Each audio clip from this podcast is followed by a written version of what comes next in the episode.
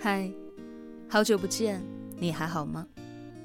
我是荔枝 FM 二零幺二四短发桃子，订阅我的电台，那些眼睛看不到的美好，就用耳朵来听吧。今日份的故事，《狗屁的爱情》，作者九爷，专写两性小说，致力于性与男女关系的剖析。更多爆文详见公众号“我是九爷”。文章较长，分为上下两个部分。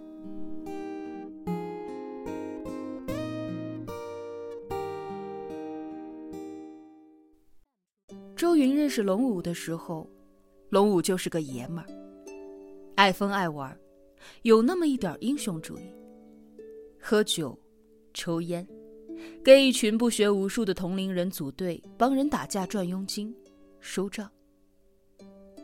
也曾为周云争风吃醋、打架挂彩。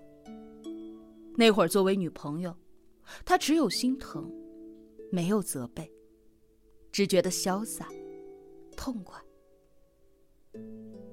可是两个人结婚之后，一年一年过去，年轻人不再年轻，个个收起了浮躁，敛起了性子，做起了老实人，干着普通活儿。赚钱，养家。连他也变了，尤其生了囡囡以后，就只图个安稳。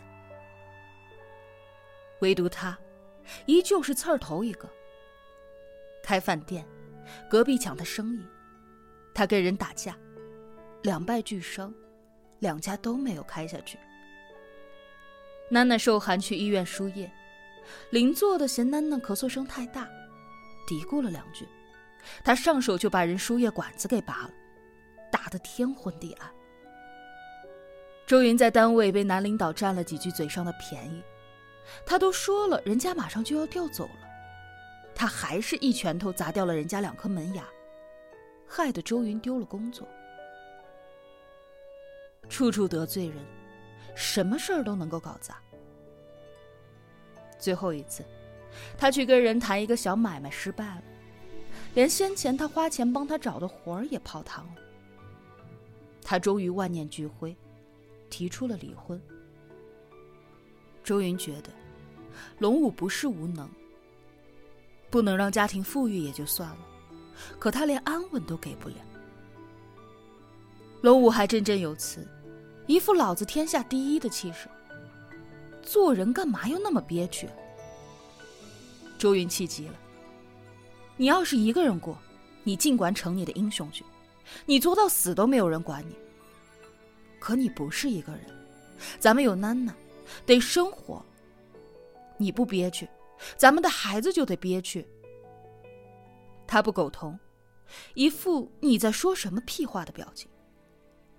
他还说：“我就这脾气，你也不是第一天认识我。”这种混账话让人语塞。周云想起以前，不知道从哪里听来的一句玩笑话：上等男人有本事没脾气，中等男人有本事有脾气，下等男人没本事有脾气，便脱口而出了。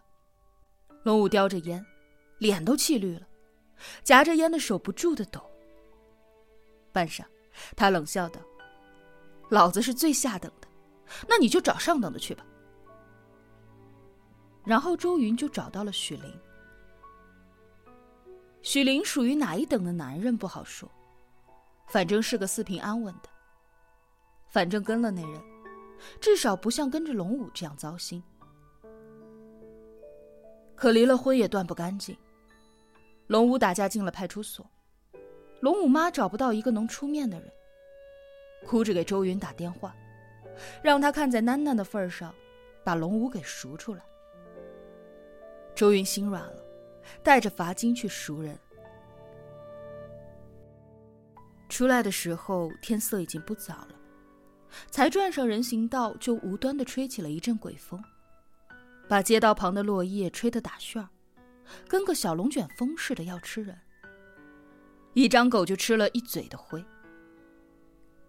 龙武缩着脑袋，默不作声的走着，特意竖起了风衣的高领。想着多少能够遮一点脸上的伤，不至于太狼狈。却不知他这副熊样早就被身旁的周云看了个一清二楚，蒙面都来不及。龙武尽量目不斜视，却还是在偶尔的偷瞄之中被周云喂了不少的白眼珠子。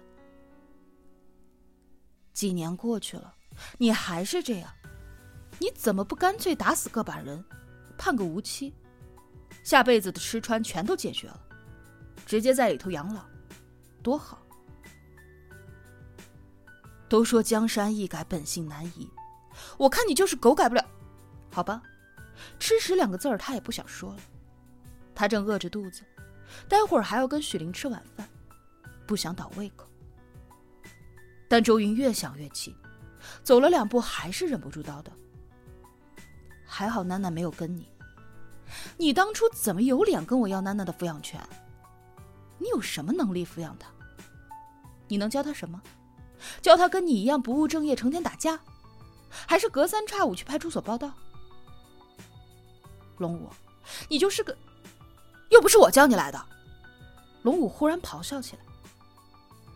他骂他什么都行，踹他两脚、扇他两巴掌都行，甚至在路边找一坨狗屎，薅他脖子，把他的脸往狗屎里怼，都行。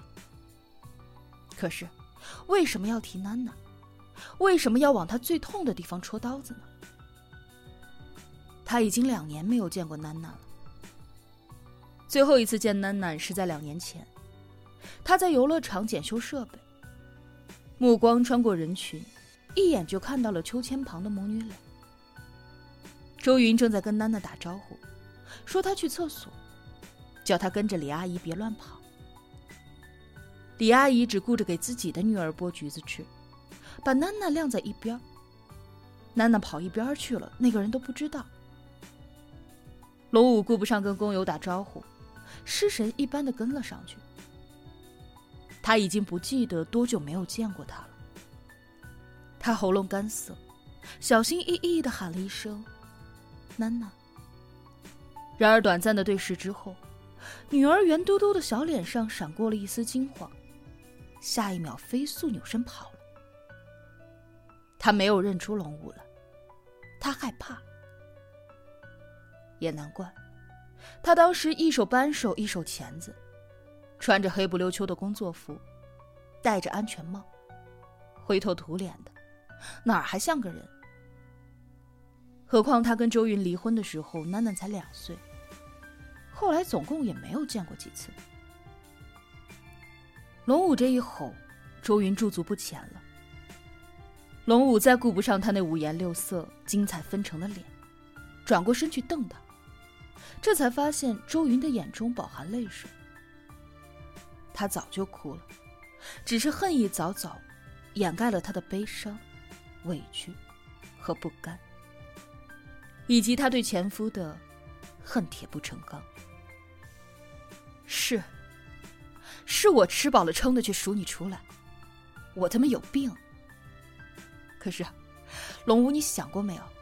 这个世上除了我，还有谁管你的死活？你妈一把年纪了还双目失明，她求到我头上了，我有什么办法？是，我们是离了，我也没资格再数落你。可，我真的希望你不是楠楠的爸爸。你一点儿都没变，咱们都离了好几年了，你还是这样。真到了撕破脸面要靠嘴皮子争输赢的时候，那还不是什么伤人说什么。但这会儿龙武却冷静的像个死人。再也不敢多费一句话。他心里清楚，做前妻的若是在这个时候还能为前夫掉泪，为他的愚蠢和冲动痛心，也算是一种情分了。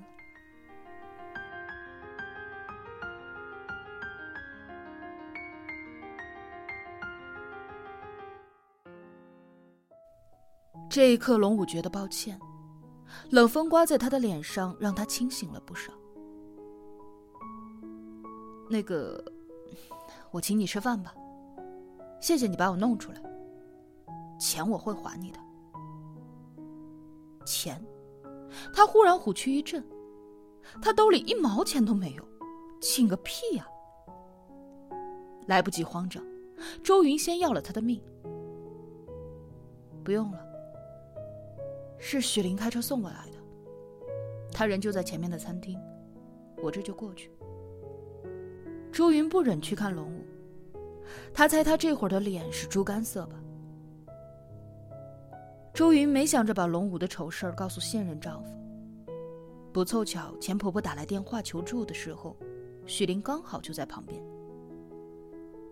当时许玲似乎短促的笑了一下，问了一下情况。周云没有细说，只是说要交钱赎人。许玲就说开车送的，他可以找个餐厅等他，顺便吃个晚饭。万一有什么是他搞不定的。可以随时打他的电话。许林不高不帅，也不特别有钱，但是工作稳定，沉着冷静，总是能给人安全感。他见周云犹豫，笑着说：“你不必有什么负担。就像我前妻跟儿子那边，我平常也少不得要照应，我们相互理解。”一句话。打消了周云所有的顾虑。